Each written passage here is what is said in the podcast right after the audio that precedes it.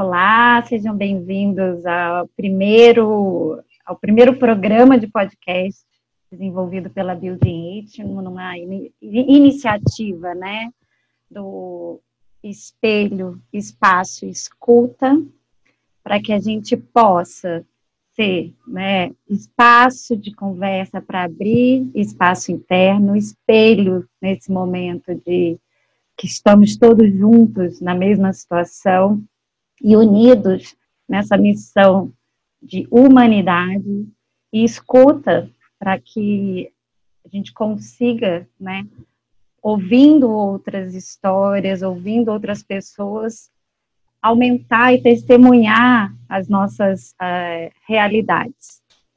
É, hoje, no, nesse primeiro programa, é, da Building Eight, eu tenho a honra de receber duas pessoas maravilhosas para a gente conversar um pouquinho sobre consciência do trauma e estratégias de resiliência, olhando para esse cenário tão desafiador que nos coloca numa situação ainda mais de vulnerabilidade de aprendizado com o Covid-19 é, essas pessoas que estão aqui comigo numa sexta-feira santa, como uma delas disse que nada é por acaso e ainda torna mais sagrado esse encontro, primeiro é a Daniele de Guimarães Germano Arleia, minha irmã antes de tudo, promotora de justiça do estado de Minas Gerais, onde ela é responsável é, por trabalhar com adolescentes em, em é, situação de infração,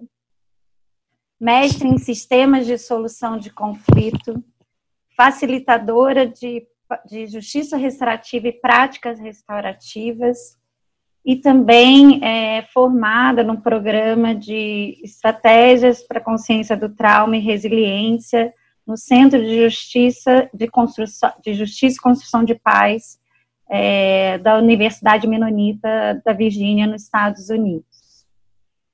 E para ainda ampliar e deixar esse espaço ainda mais rico e belo, a nossa querida Maiara Carvalho, doutora em Direito em Pesquisa, é, doutora em Direito é, de Minas Gerais, em, é, em Pesquisa de Justiça Restaurativa Comunitária, também facilitadora facilitadora de justiça e práticas restaurativas e comunicação não violenta, cofundadora do Instituto Pazes, que a gente também quer participar um dia desse instituto, né, Mayara?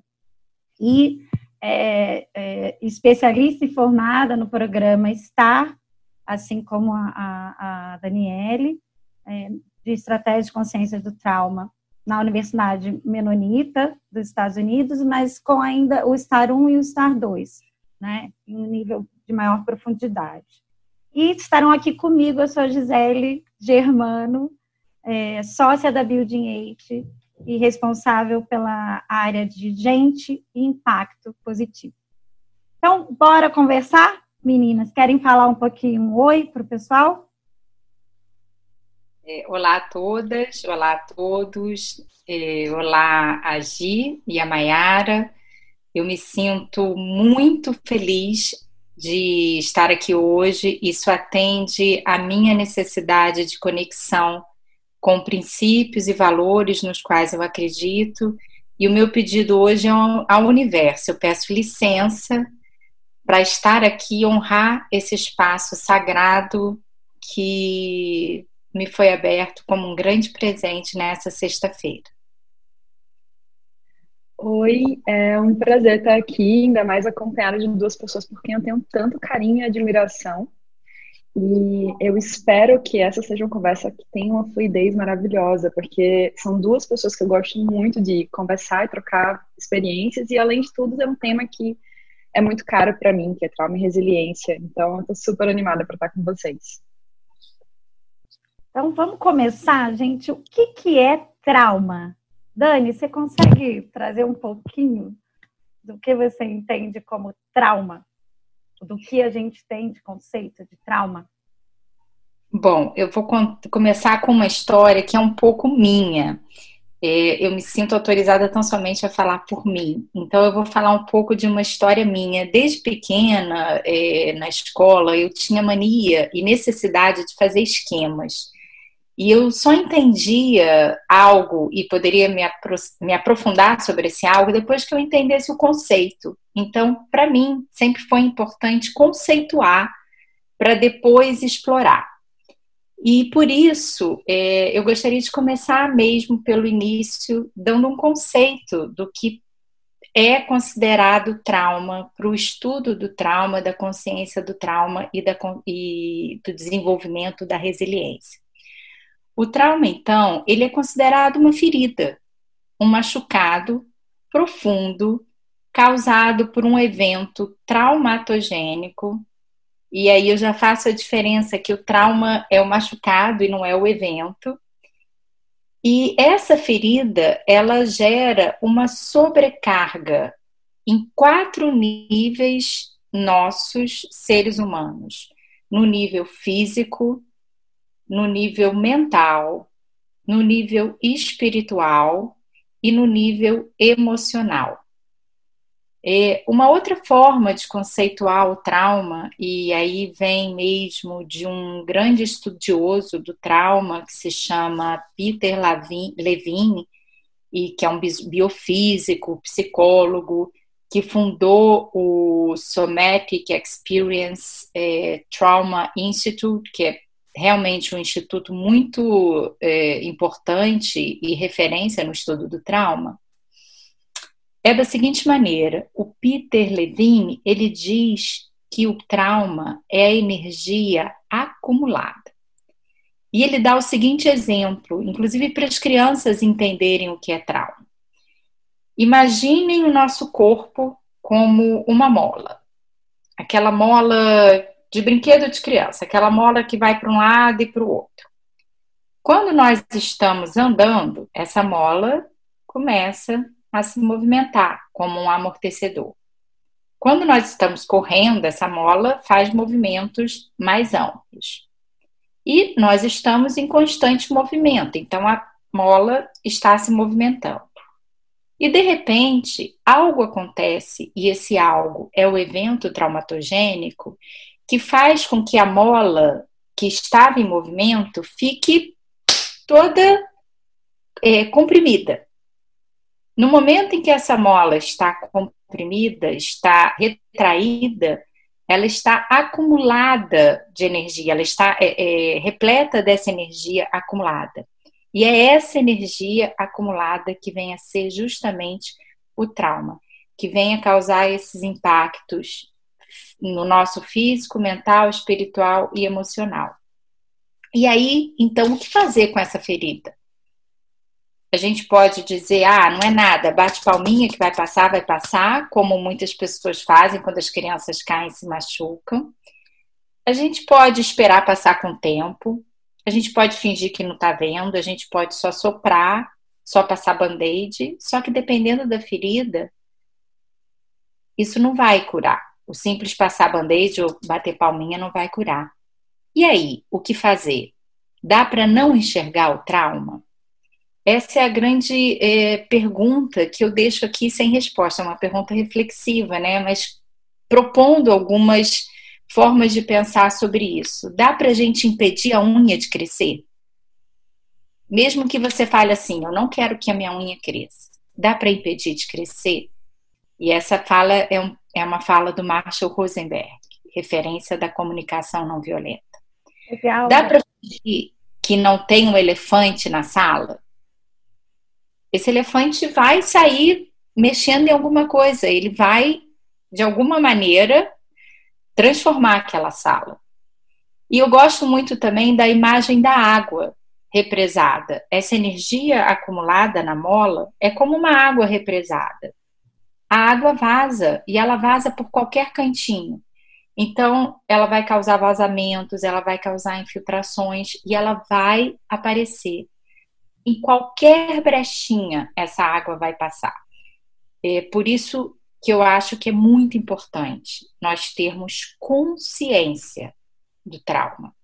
O trauma é uma ferida, é uma ferida que todo ser humano pode ter em algum momento da vida, causada por algum evento traumatogênico, e é importante ter consciência sobre ele. Como lidar com essa ferida? E é legal você trazer o Peter Lavigne, porque ele fala, né, que logicamente o trauma é tratado em vários outros aspectos psicológicos, é, segundo especialistas, mas ele entende que tem que tratar primeiramente, né, essa parte da energia do trauma. E aí eu vou passar é, essa bola para a Mayara para falar exatamente como é que como é que a gente, o cérebro acontece, a fisiologia do trauma né, no nosso cérebro. Mas você fala um pouquinho sobre isso? Claro, e puxando até o gancho pelo que a Dani trouxe até aqui, eu queria complementar, só trazendo duas coisinhas que eu acho que são importantes para a gente poder falar dessa repercussão, é, de como o, tra o, trauma é percebido é, pelo indivíduo.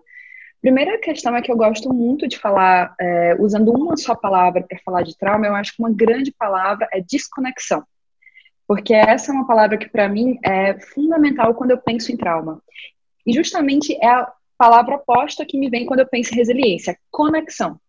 E quando a gente busca quebrar, romper esses ciclos de violência, que eu vou falar daqui a pouquinho com mais detalhe, que acontecem dentro da, do processo de trauma, é, quando eu busco isso, eu busco o quê? Primeiro, a consciência do trauma, porque a consciência me conecta, me traz conexão, me coloca no presente.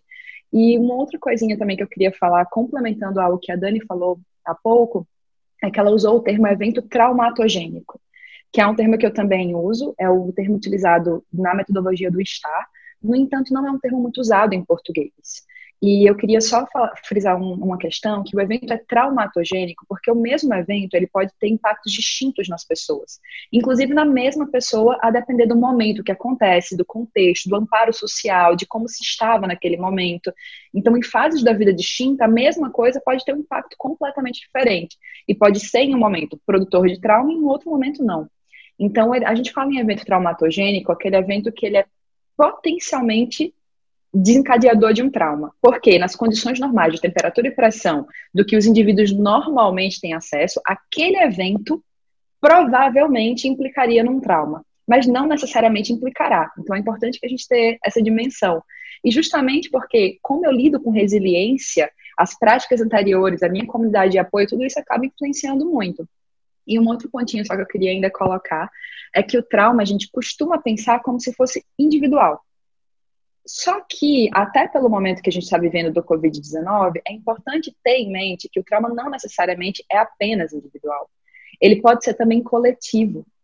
O trauma, ele pode ser inclusive organizacional, quando é algo que perpassa uma instituição, como uma escola, uma empresa, uma pequena comunidade, um, um bairro, um, um condomínio. E o trauma ele pode ser experimentado por mim mesmo, ele pode ser secundário, quando é o caso de que eu testemunho algo que aconteceu a alguém. Ele pode ser participado, quando é o caso de eu influir naquilo ali, e justamente por isso como que eu me sinto, como aquilo representa para mim ao ter participado disso. Ele pode ser uma violação de dignidade, que é algo que é muito presente quando a gente pensa em algo como crimes de ódio, raça, social.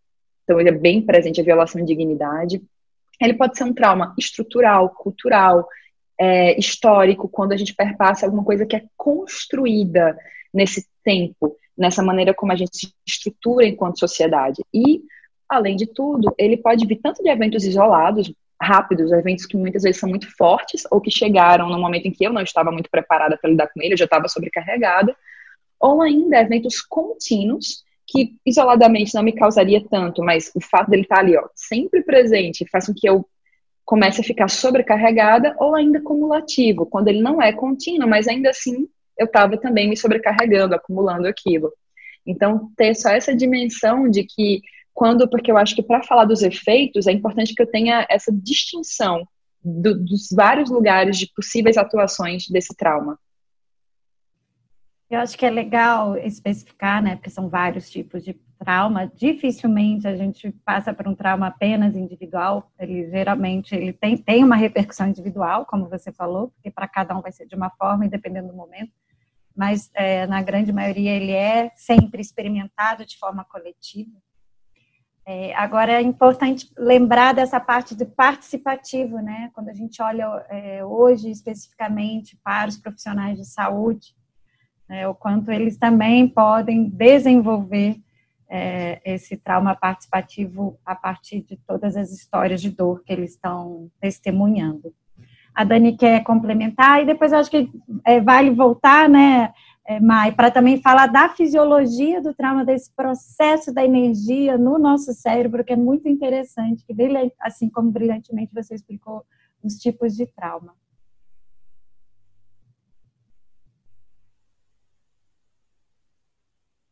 Só antes da, da Mai complementar com os efeitos, lembrar que nessa classificação Existe também o trauma intergeracional, e eu acho que é um momento da gente prestar atenção nisso, que ainda que a próxima geração possa não ter vivido esse momento, por exemplo, da pandemia do Covid-19, ela pode sofrer os efeitos do trauma que coletivo vivido hoje por todo mundo que está vivendo esse momento é, desde fevereiro, enfim, em alguns lugares do mundo, desde o ano passado, desde 2019, final de 2019 para cá. Então, ainda para gerações que vão nascer, é, é, importante lembrar que o trauma, ele muitas vezes é intergeracional. Então, ele vai ser sentido por futuras gerações também. Daí, cada vez mais a importância de tentar reconhecê-lo e desenvolver a resiliência para lidar com ele pra, devolvo para a Maia, então. Eu agradeço pelos complementos. É, e agora, sim, entrando nos efeitos comuns do trauma, ele pode ter outros efeitos, e frisando que esses efeitos podem estar presentes também em situações que não são de trauma, mas que são efeitos comuns quando a gente pensa em trauma. Muitas vezes cumulados. Não necessariamente todos deles no mesmo momento, mas a gente vai alternando ou mesmo cumulando alguns deles. É, um efeito muito comum é o sentimento de sentir medo, se sentir impotente por causa daquela situação, ou ainda desamparado, desesperado. Uma questão do descontrole, porque algo comum quando a gente está sobrecarregado e esse evento vem, é justamente do sentido da gente não ter controle para poder guiar a nossa vida de uma maneira que a gente acha que é boa ou que seria o maravilhoso por causa daquela situação. Então, vem muitas vezes pavor, desespero, e também vem sentimentos como raiva e mesmo vergonha. Então, é muito comum que venha alguns efeitos que a gente passa a ter questões de implicação de autoestima, ou mesmo de uma distinção social de bem e mal, como se houvesse um grupo bom de pessoas e um grupo de pessoas que não é bom, ou colocar-se numa situação de eterna vítima, em que se não se consegue quebrar esse lugar para pensar o que é que eu poderia fazer aqui a partir de agora. Como que eu poderia transformar essa situação? E a grande questão desses efeitos é que eles impactam fortemente no meu modo de pensar, de sentir ou de me comportar em sociedade. Então, muitas vezes, quando eu penso, é pensar inclusive de quem eu sou enquanto sujeito. Eu passo a ter uma compreensão de mim a partir daquilo que me aconteceu, seja num evento isolado, seja num contínuo cumulativo. É muito comum que a gente tenha flashbacks ou pesadelos, de reviver aquela situação mesmo quando ela não está mais lá porque a gente tem essa desconexão do momento presente e fica muito preso ao que aconteceu no passado. Há ainda uma dificuldade de concentração. Imagina, se eu não estou totalmente presente aqui, conectada, como que eu me concentro? E um dos pontos também que contribui para isso, que é central quando a gente tem esse trauma, é a dificuldade de relaxamento. Porque eu tenho um tensionamento constante. Eu estou tensa porque eu estou ou ansiosa, ou frustrada, ou com medo, ou angustiada, e esse tensionamento constante me impacta na impossibilidade de relaxar completamente. Então, é muito comum que pessoas que estão em alguma situação de trauma não consigam estar completamente ali, mesmo na situação ideal. Imagina que a gente está agora, imagina como seria maravilhoso poder estar agora numa praia com um livro do seu lado, aquele mar lindo, e mesmo assim você não está totalmente ali, parece que você está sempre tensa, carregando essa tensão com você porque a dificuldade de relaxar, mesmo quando tudo influi para que você possivelmente aproveite e relaxe naquela situação. Ainda a possibilidade de um dos efeitos ser a fuga e evitação. Eu posso fugir ou evitar pessoas que me remetam àquele trauma ou pessoas que, me, que eu acho que podem voltar a causar aquela situação em mim. lugares em que aquilo possivelmente acontece, ou que marcam de alguma maneira aquilo, ou mesmo coisas. Então eu posso estar fugindo disso porque eu estou é, voltada a ou dar atenção ao meu medo para que isso não volte a acontecer, ou dar abrigo ao meu medo porque eu já não sei muito bem como é que vive sem ele. E justamente por isso tem também essa questão da superexcitação, de um alerta, de uma hipersensibilidade, uma hipersensibilidade no caso do nível emocional. Ao mesmo tempo, é muito provável que haja algum nível de anestesia e entorpecimento. Às vezes, anestesia, inclusive, a dor física. A gente passa a não sentir aquilo, porque você está desconectada do presente, desconectada desse seu senso de realidade com o corpo. E uma das questões que geralmente influi para isso é porque aquilo é tão forte, tão doloroso de lidar, que a melhor maneira de, aspas, sobreviver me parece às vezes me desconectando. Não estar ali completamente é a minha maneira de conseguir lidar com algo que me é tão difícil. Então, esse meu senso de identidade, de significado, mesmo de sentido da vida, muda muito. Muitas vezes a gente vê até pessoas que não conseguem, na situação por causa que estão vivendo essa situação de trauma, não consegue se vincular muito ao, ao mundo, no sentido de planeta. Perde um pouco dessa distinção de que eu faço parte, eu componho dessa totalidade. E a gente tem, então, dois ciclos de violência que são muito comuns no trauma. O primeiro é o ciclo de violência interno e o segundo é o ciclo de violência externo. E por quê? A gente tem é, muito definido isso, de que pessoas feridas ferem. Se você olha, por exemplo, é, dados como violência doméstica, abuso de pessoas em condição de vulnerabilidade, quando a gente vai olhar isso aqui, a maioria dessas pessoas, elas, dos que são atualmente abusadores, foram abusados em algum aspecto, em algum momento da vida. Isso não é à toa. Quando a gente lida com o trauma e não consegue romper com esses ciclos de violência e construir resiliência, é muito comum que a gente fique retroalimentando ciclos de violência interna e externa. Os internos são aqueles ciclos de violência que eu passo a praticar comigo mesmo, ainda que você tenha consciência. E os externos, aquele que eu passo a praticar com o outro. É quando a vítima vira o ofensor. e um ponto é, que é importante. É, deixa eu te perguntar só aí um pouquinho também, né? Quando a gente, um, o que você está falando, que a gente nomeia no curso, né? O acting in e o acting out, né? O que traz para mim e o que isso reverbera como um ciclo de violência no outro. Alguns exemplos que você pode trazer desse acting in. Né? É, o, dentro do, do ciclo interno, a gente pode pensar, por exemplo, abuso de álcool e drogas, excesso de trabalho. É muito comum que eu bote muito trabalho na minha vida porque eu não quero ter tempo livre para olhar alguma questão pessoal que me está incomodando. Eu posso ter tanto uma compulsão alimentar, como também uma perda de apetite, um desinteresse completo pela comida é muito comum ter também questões como apatia e ansiedade. A apatia, normalmente a gente pensa que é não ligar para algo, é como se fosse uma indiferença. Na minha compreensão, normalmente a apatia acontece quando eu ligo tanto que eu tenho que ligar o meu modo apatia para poder sobreviver diante daquilo. É um sentimento de culpa, baixa autoestima, vergonha, às vezes uma auto mesmo casos autoextermínio. É, numa questão mais de corpo físico, é muito comum a gente ver sintomas como pressão arterial alta, dor nos ombros, na cabeça, no peito, nas articulações, essa tensionamento nessa região entre ombros e pescoço, é, problemas digestivos, afinal, o nosso intestino é o nosso segundo cérebro. E é muito comum também algumas questões como rápidas taquicardias, alguns aceleramentos que mostram que a gente não está completamente relaxada para aquela situação.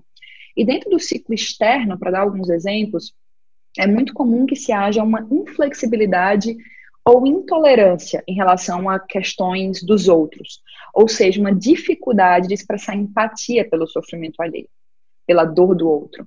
A gente tem vários exemplos recentes de como, dentro da nossa esfera política, é, diante da dor do outro, é dito, é dito coisas como: e comigo? É um exemplo muito comum de quando a pessoa não consegue se colocar no lugar do outro, porque acha que sempre é a sua dor que precisa ser olhada naquele momento. É como se houvesse uma percepção de que é uma injustiça ali. E porque é uma injustiça com a minha dor, eu não consigo me conectar com a dor de ninguém. Primeiro eu preciso ter uma atenção a essa minha dor. Dentro do ciclo externo também, a gente há a presença do abuso infantil, violência doméstica, alguns comportamentos de risco expondo o outro, mesmo alguma, algum vínculo com criminalidade. E quando eu falo em criminalidade, eu não penso só na violência do meio de uma rua. Eu penso, inclusive, em crimes de colarinho branco. Eu penso muitas vezes mesmo como uma corrupção. Por que, que eu me vincularia tão fortemente a esse desvio de dinheiro no hospital público se ninguém olha para mim em outros aspectos? Porque eu, eu iria pensar nos impactos da minha decisão quando eu estou completamente desconectado com isso nesse momento. Eu estou vivendo ainda em torno de algum medo, alguma questão do meu trauma. É, há também essa questão de descuido com o planeta, porque há desconexão, dificuldade de manter relacionamentos íntimos, um sentimento de culpa, no sentido não agora da autoculpa, mas da culpa do outro, como se houvesse fosse uma questão de divisão muito óbvia entre o que é bem e o que é mal, e que eu sou bom e outros grupos de pessoas eventualmente não. E ainda é, a questão de conflitos repetitivos, em que vão basicamente mudando o contexto as pessoas ou as situações, mas que está acontecendo ali, porque há alguma outra coisa que está num profundo incômodo, mas para a qual eu não estou olhando. Esses seriam alguns exemplos possíveis dos ciclos internos e externos é, de violências que eu pratico quando eu estou na situação de trauma. Não, o estudo do trauma ele não se dá para justificar a violência. Ele não se destina a isso. Ele se destina a entender o que causou aquela violência para procurar uma forma de romper esse ciclo. Enquanto esse ciclo não for rompido, pessoas feridas vão continuar ferindo pessoas. É, por isso que é tão importante a gente criar esse espaço de consciência do trauma, né? Para que a gente consiga romper esse ciclo. E aí eu, eu, eu fico me perguntando, né?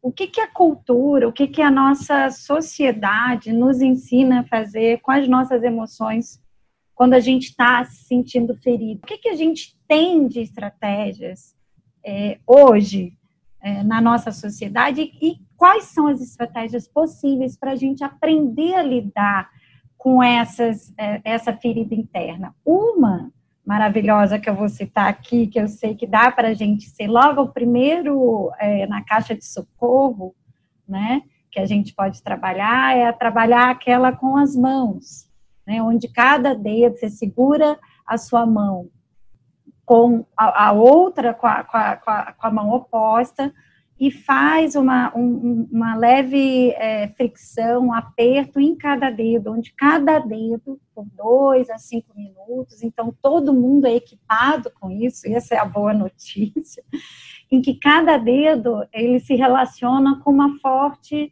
é, com um forte sentimento, por exemplo, o dedo mindinho, ele lida muito mais com a falta de autoestima naquele momento. Né, o dedo anelar é aquela ansiedade. Então, esse momento de Covid, que a gente tem uma ansiedade fortíssima nos rodeando, às vezes, por dois, cinco minutos, né, qualquer um pode fazer isso. Segura o seu dedo anelar. O dedo médio é da raiva e da fúria, como, como a Mai citou também, né, que essas situações podem trazer raiva para a gente e a gente conseguir lidar com isso, o medo, o terror, o pânico, todas essas emoções que estão presentes nesse cenário, vai para o indicador. E o polegar é o do luto, né? O da dor, das lágrimas, que a gente também está vivenciando esse grande luto de uma era que não vai existir mais.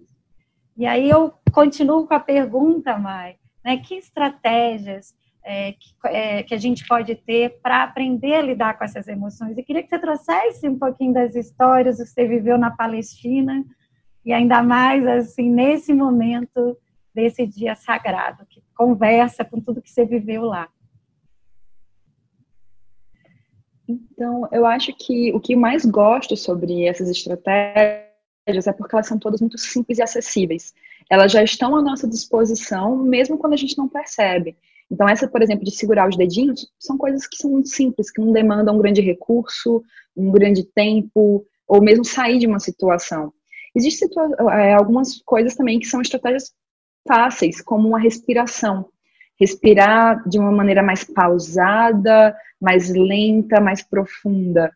É fazer práticas de atenção plena, em que eu procuro ter a atenção completa daquilo que eu estou executando. Por exemplo, comer e prestar atenção só no ato de comer, caminhar e prestar atenção só no ato de caminhar, ou mesmo focar na minha respiração. Em alguns casos, também, para quem gosta, para quem já tem a prática, para quem não sou artificial, a meditação também pode ser muito bom. Tem uma questão também que eu gosto muito, que é de escaneamento de corpo. Eu gosto muito em alguns momentos, e é o que eu faço muito nas minhas práticas, e faço muito comigo também, fechar os olhos e começar a perceber de cada partezinha do meu corpo algum tensionamento, alguma dor, algum incômodo que eu vinha trazendo comigo e não estava percebendo quando eu estava simplesmente no, aspas, meu modo automático. É, questões também de corpo e artística são muito bons. Então, por exemplo, dançar, cantar, ouvir uma música, desenhar, isso sim, independente de qualquer habilidade, fazer questões dessas coisas mais manuais podem ser muito boas.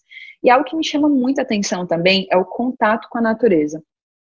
É, a maior parte das pessoas com as quais eu atendo, atuo, dou aula, elas falam como que o contato com a natureza deixa elas em paz. Contato com a natureza, se a gente tem um senso de totalidade, é contato com nós mesmos, porque nós somos parte da natureza. A natureza não está fora da gente. O ser humano é natureza. Então, ao olhar aquela coisa maior que eu, externa, eu descubro que ela sou eu também. E eu me, contato, me conecto comigo. Então, me vem com esse senso de presença. Então, práticas muito simples, em contato com outros animais, ou com plantas, em algum lugar ao ar livre também, podem ser muito boas. É, e eu, eu, lembro muito, assim, do, do tempo que eu trabalhei na Palestina e em Israel, eu lembro muito de alguns casos de pessoas, porque eu estava trabalhando numa situação de guerra, é, e de de violências muito profundas, de vulnerabilidades também muito grandes, e eu vi alguns exemplos de resiliência que me chamavam muito a atenção. É, um, por exemplo, era da minha vizinha de trás, que ela tinha a prática de, quando sempre que havia um bombardeio, ficava aqueles destroços na rua por muito tempo. E parece que andar na rua era a eterna lembrança do bombardeio. Então, o bombardeio não só era uma iminência de acontecer daqui a pouco, porque a gente nunca sabia quando ele ia acontecer, ninguém é avisado disso, como vinha a memória daquele evento que foi muito difícil que a gente tinha vivido, e ao mesmo tempo andar na rua e ver aquilo ali era uma maneira de reviver aquilo o tempo todo, de não esquecer que aquilo aconteceu. Então, essa vizinha, ela começou a coletar destroços do bombardeio, pedaços de vidro quebrado, cacos, mesmo bombas é, de gás lacrimogênio. Ela começou a coletar isso no chão e ela começou a compor mosaicos. E as bombas de gás lacrimogêneo, ela passou a enfeitar as árvores do quintal dela. Com isso, aquilo que era antes destroços e cacos e lembranças de algo ruim foi efetivamente criado algo bom e bonito. E a casa dela era belíssima com isso, porque havia um monte de cor diferente, um monte de forma diferente. E isso é resiliência. A resiliência é justamente a nossa habilidade de manter a nossa integridade de propósito em situações de crise, em que a gente poderia, que sim, há um risco, mas há também uma oportunidade. Portanto, que essa flexibilidade, essa adaptação pode ser fundamental para essas práticas de resiliência. Outra coisa também que costuma ser muito bom são alguns pequenos rituais. Rituais muito simples, muitas vezes, mas que fazem com que a gente traga essa conexão. Então, por exemplo, eu tenho alguns rituais matinais, da hora que eu acordo, do café que eu moo, de trazer esse café até a varanda, de beber esse café cuidadosamente, esses pequenos rituais que às vezes parecem é, que não tem conexão direta com aquele trauma, muitas vezes eles vêm como práticas de autocuidado e resiliência. E uma coisa que talvez seja prática de resiliência, que a gente conhece como bem importante, mas que agora traga algum desafio por causa da situação do Covid-19, que é estar diante de pessoas que a gente ama, que conecta a gente com coisas boas, e estar em comunhão com essas pessoas, é, fica um pouco difícil com a situação do isolamento social, mas ao mesmo tempo não impossível, porque a gente tem redescoberto inúmeras maneiras de estar em conjunto e estar perto e com profundidade, que não necessariamente o físico. Isso é uma coisa que eu acho que esse momento de isolamento social tem ensinado muito, porque se sim, toque, massagem, é, esse riso, esse contato físico é muito importante para a prática de resiliência, mas ele pode ser desempenhado de outras maneiras. E a gente tem aprendido maneiras de se divertir e de estar em contato com gente que a gente ama sem a presença física. Oh, linda essa história que você trouxe da sua vizinha, que ela ainda traz essa memória, né? É, e ressignifica a, a, história da dor, que é a grande é, é, a grande forma da gente lidar com o trauma. Não esquecer que ele está lá, ele não vai deixar de existir, mas atribuir outro significado. E ainda me chama mais atenção que seja uma árvore, porque no estar a gente também aprendeu o símbolo da resiliência, o trauma e a resiliência são naturais da humanidade. Todos nós temos isso, né? mas que a gente possa fortalecer. E por que, que o símbolo é a árvore? Que eles trazem, né? As raízes são a rede social, como você falou. A gente aprender, pra gente, é uma estratégia para a gente lidar com trauma e ser resiliente, o que nos é, é, aterra e, e nos fundamenta é a nossa rede social, a nossa família, estar com o outro. O tronco, né? O tronco somos nós, né? Somos é, nós como coletivo e nós como indivíduo. E aí a copa são todas as atitudes desse florescer que a gente, quais são as habilidades que nos ajudam a lidar com tudo isso. E Dani, o que, que você pensa disso? O que, que você aporta para gente aqui? Eu queria só lembrar duas estratégias que eu acho muito acessíveis. A primeira é o choro, né? Que eu acho que o choro é uma grande estratégia de desenvolver, de, de aumentar a nossa zona de resiliência. Se o trauma é energia acumulada é, e ele vai vazar, e aí eu volto à metáfora da água, o choro é muito importante, porque ele abre o canal para que essa água não fique acumulada essa energia que, que pode, então, se movimentar através do choro. E, infelizmente, na nossa sociedade hoje, ocidental, no século XXI, o choro nem sempre é bem-vindo. É, então, eu acho que é uma importante estratégia, inclusive, a ser é, pensada e lembrada nesse importante momento para todas as crianças, inclusive, tá ok chorar, para todos nós né, abrir espaços de receber e mostrar que o choro é ok, o choro é bem-vindo.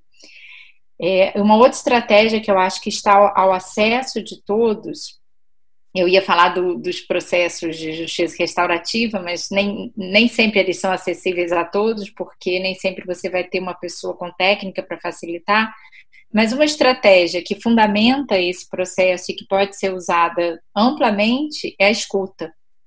Então, criar espaços de escuta. A, a Kay Pranes, ela, minha nossa mestre, ela lembra muito isso, né? A escuta é curativa. E você não precisa ser escutado por um especialista. Todos nós nascemos com a capacidade de escutar. Nós precisamos ser escutados pelo ser humano. E para isso é importante estar intencionalmente num espaço em que você abre a escuta compassiva e você pode ser escutado compassivamente. É, com isso que a Dani vinha falando da escuta, quanto que é importante essa comunidade de apoio, essa micro comunidade de apoio e referência. Como que é importante esse fortalecimento de conexões sociais positivas, de uma rede de apoio, de amigos e relacionamentos. Esses são fatores que contribuem fortemente para a construção de resiliência e para o rompimento com esses ciclos de violência internos e externos que a gente falava é, presente no trauma. Ah, claro que uma autoestima forte e flexível, alguma confiança na sua habilidade criativa, espiritualidade, tudo isso pode também ajudar bastante mas como que essas redes de apoio são fundamentais, mesmo com a melhor das boas intenções, mesmo com formação, mesmo praticando justiça restaurativa e comunicação não violenta. Por que eu tenho tanta dificuldade de agir dessa maneira como essas pessoas agem?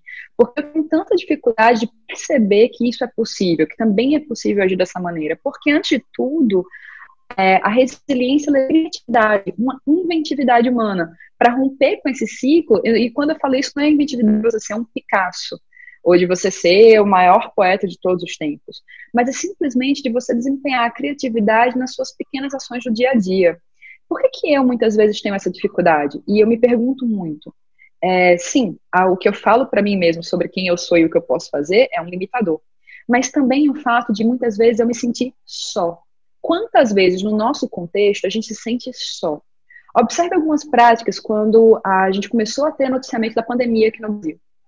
Algumas pessoas, elas estocaram alimento, papel higiênico, álcool gel, máscara, e por causa disso, várias outras pessoas ficaram em situação de completa vulnerabilidade quanto a esse acesso.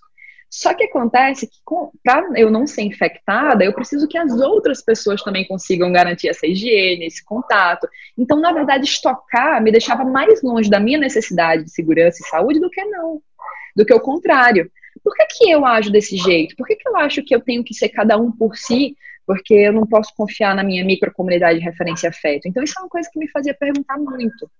É, tem uma, um caso que aconteceu quando eu estava trabalhando lá, que foi na comunidade de Abalababa, que é uma comunidade de beduínos.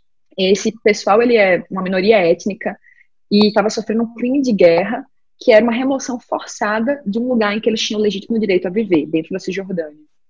E eles estavam tendo uma remoção forçada por meio do exército israelense, e tinha cerca de 200 a 250 profissionais do exército, fortemente armados, afinal eram militares, com retroescavadeiras destruindo as, não são bem casas, estruturas em que os beduínos vivem.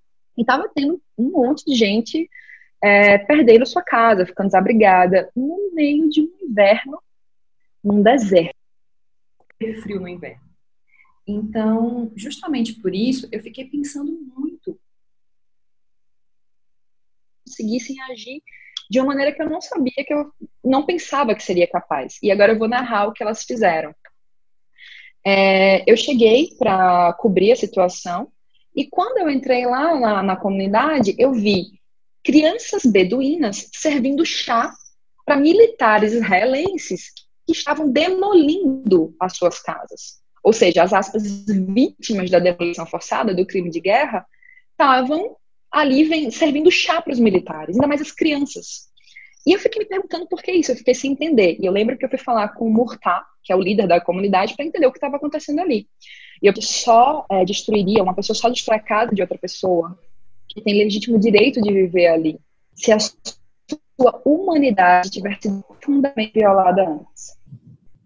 E que a única maneira de fazer com que aquela pessoa não violasse, não destruísse mais a minha casa, a sua casa, a casa de mais ninguém, era fazendo um resgate da humanidade perdida. E esse convite para resgatar a humanidade perdida que os beduínos fazem na cultura deles é servir e eu, tenho, eu concordo completamente com o que o Atala falou e fez. Mas por que, que eu, muitas vezes, não consigo agir dessa maneira? E por muitos anos eu tenho me perguntado isso. Por que, que muitas vezes eu não consigo pensar nisso, sem inventiva de pensar? Eu não preciso só chorar, só correr, só gritar, só combater, só lutar, fugir. O que, que eu posso fazer aqui? Servichar era uma das possibilidades lá, tanto que ele fez. Eu venho me perguntando muito sobre isso e tendo muito essa dimensão do quanto, e remetendo ao que a Dani falou, esses espaços de escuta, de eu sentir que eu posso confiar no outro, que eu importo naquele espaço, que aquele espaço se preocupa comigo.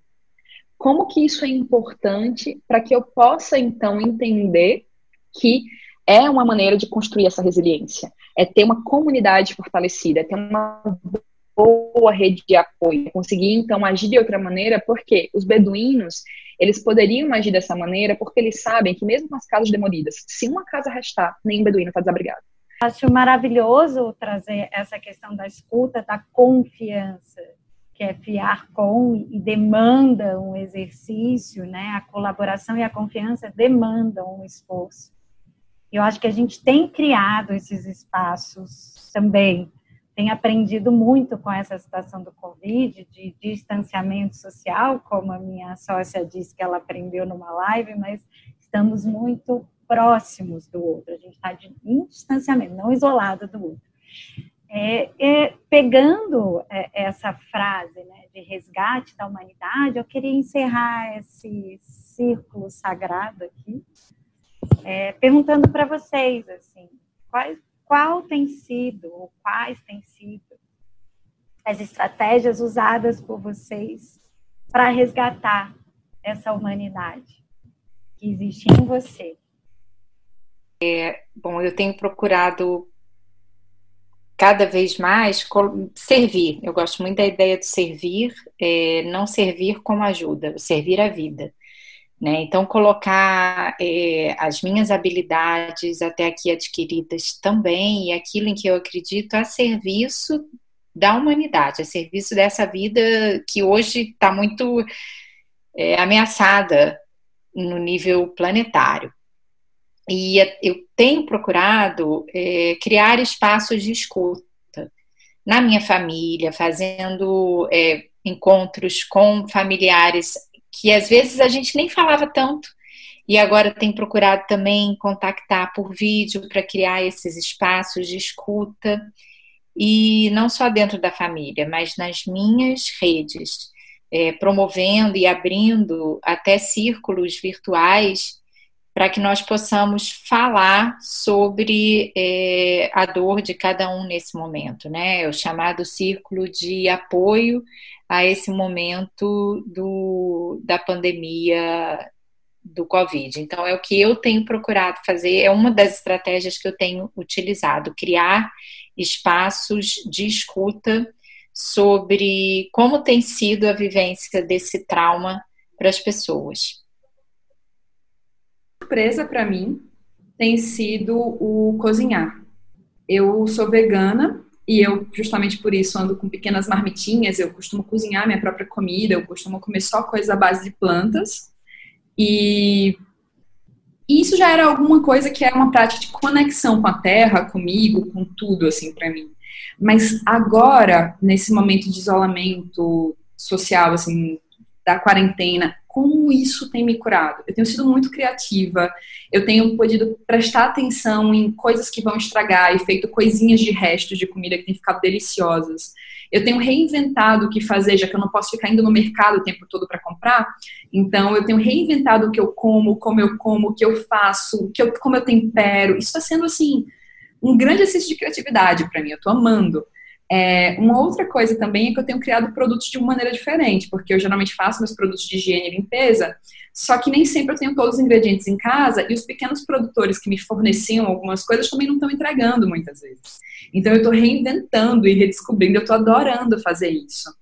É, uma outra coisa que me ajuda muito é a prática constante de exercício físico, é, o que inclui a yoga, mas não só. Yoga é uma coisa maravilhosa para mim. Eu tenho usado um aplicativo chamado Down Dog, que é maravilhoso, eu tô adorando, eles estão com fase gratuita, agora eu, tô, eu descobri isso, tô adorando, tô praticando sempre em casa. É, cuidado com as minhas plantas também me ajuda demais, porque como eu não tô vendo o mundo fora, eu moro em Belo Horizonte, a minha varanda é grande, mas eu olho só tem prédio.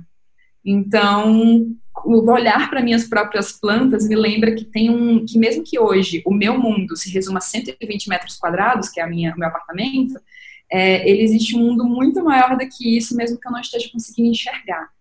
É, outra coisa também que está me ajudando, assim como a Dani falou, é fazer videoconferências com minha família, principalmente. Eu falava muito pouco, minha família mora em Natal, e eu tinha muito pouco contato com a minha família nuclear muitas vezes, porque minha mãe trabalha muito, minha irmã trabalha muito, eu mandava um WhatsApp hoje e respondia dois dias depois. Às vezes era eu quem respondia dois dias depois.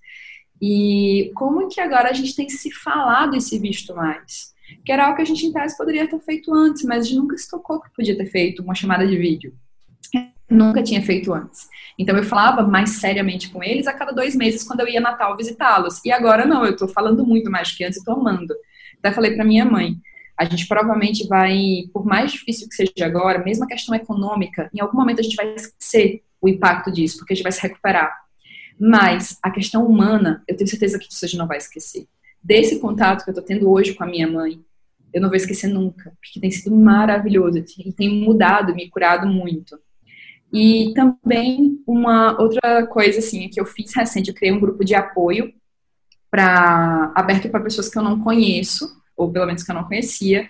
Eu lancei no meu Instagram para quem quisesse participar, um grupo de apoio voltado a trauma e resiliência com encontros semanais que a ideia é justamente vir trabalhando essas técnicas de estar e ser um grupo, de certa maneira, de apoio e cura, sabe? Da gente estar junto nesse... É, esse grupo, ele é voluntário, eu estou fazendo isso gratuitamente e estou fazendo com essas pessoas com a finalidade justamente de colocar isso em prática e saber que eu posso contribuir para a cura do outro e que isso é contribuir para a minha cura. Então tem sido muito legal. E para finalizar, uma coisa que tem me ajudado muito e que é algo que já me ajudava antes, mas que agora está ainda sendo ainda mais especial é a poesia. E tem um, um livro em especial do Walter Ugumãe que eu acho lindo, lindo, lindo, lindo, chamado As Mais Belas Coisas do Mundo. E eu vou ler agora para vocês. Eu queria ser sagaz, ter perspicácia, estar sempre inspirado. O meu avô pedia que não me desiludisse. Quem se desilude morre por dentro. Dizia: é urgente viver encantado. O encanto é a única cura possível para a inevitável tristeza. Havia, às vezes, um momento em que discutíamos a tristeza. Era fundamental sabermos o que acontecia e que implicaria em uma força maior. Esse livro, ele, ele me mexe muito, assim, é um livro simples, curtinho, mas parece que, a meu ver, cada palavra está no seu lugar. Eu sou apaixonada por ele e eu acho que ele tem se comunicado muito comigo nesses momentos. É, e o meu Instagram é my, M-A-Y, Lizarb, L-I-Z-A-R-B. E lá eu costumo compartilhar outras coisinhas também vinculadas a trauma e resiliência, justiça restaurativa, comunicação não violenta. Ai, maravilha, gente, um presente, tanta dica maravilhosa e realmente a poesia, a arte é, são as formas da gente lidar também com a nossa, é, com tudo isso que está acontecendo e sermos mais humanos, né? É o que nos, é o que nos faz humanos, na verdade. E eu tenho particular paixão pela poesia, então obrigada por trazer esse presente para esse final desse um dos encontros, né? A minha estratégia tem sido é, para lidar com a minha humanidade me fortalecer e ser mais resiliente, lidando com essa situação de trauma, para liberar a energia do trauma, é o cuidado, né? Como Leonardo Boff e o, o, o, o Toro falam sobre o cuidado como a, a competência mais essencial do ser humano. É a partir dela que a gente pode ser criativo, ser inteligente, então, eu tenho cuidado de mim, cuidado da minha casa, cuidado dos meus filhos, cuidado da minha rede e cuidado gastando energia mesmo, né? A limpeza é, tem me ajudado, a limpeza da rotina labuta diária tem me ajudado a liberar essa energia para que ela não fique congelada e não, não, não vire um evento traumático. É, e esses espaços de cura, esses ciclos, esses encontros, porque cada ciclo, cada, cada momento desses me expande e eu saio como a música que eu toquei para vocês antes, né, do Milton Nascimento com Daniel Black, eu saio maior do que eu era antes e eu estou melhor do que eu era antes. Gratidão é, em nome, em meu nome, em nome da Build e a gente vai se ver logo aí. Dani, encerra esse nosso podcast com a, fala, com a frase da música e convidando todos a escutarem Chico Buarque. Rápida justificativa do porquê que essa música me toca tanto. A resiliência, é um, a gente aprendeu essa palavra com a física. E ela é a capacidade de um material se adaptar ao impacto e depois voltar dentro do que for possível ao que ele era antes. Então, por exemplo, um elástico. O elástico ele é resiliente porque ele se adapta ao impacto e depois, ainda que de alguma maneira transformado, ele volta ao seu estado natural. É diferente do pedaço da madeira, porque o pedaço de madeira ele não é resiliente, ele é resistente. Provavelmente ele vai se quebrar ao impacto, porque ele resiste a se adaptar ao impacto. E o convite né, que eu deixo a todos é para que nós nos lembremos de ser elástico. E aí, esse pedaço da música do Chico, eu vou tentar cantar, eu não, não canto bem, eu também me sinto emocionada, e o Chico também, para mim, ele é um símbolo de resiliência.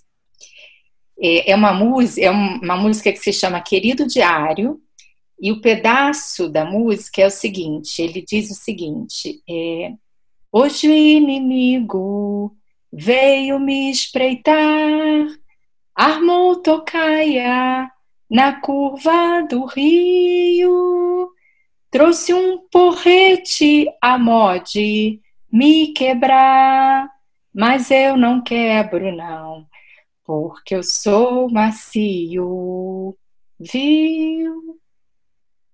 Então, é um convite para que nós nos lembremos dessa maciez que desenvolve a nossa resiliência. E a nossa humanidade. Uma salva de palmas para a gente encerrar esse ciclo maravilhoso. Muito obrigada, queridos, e até a próxima.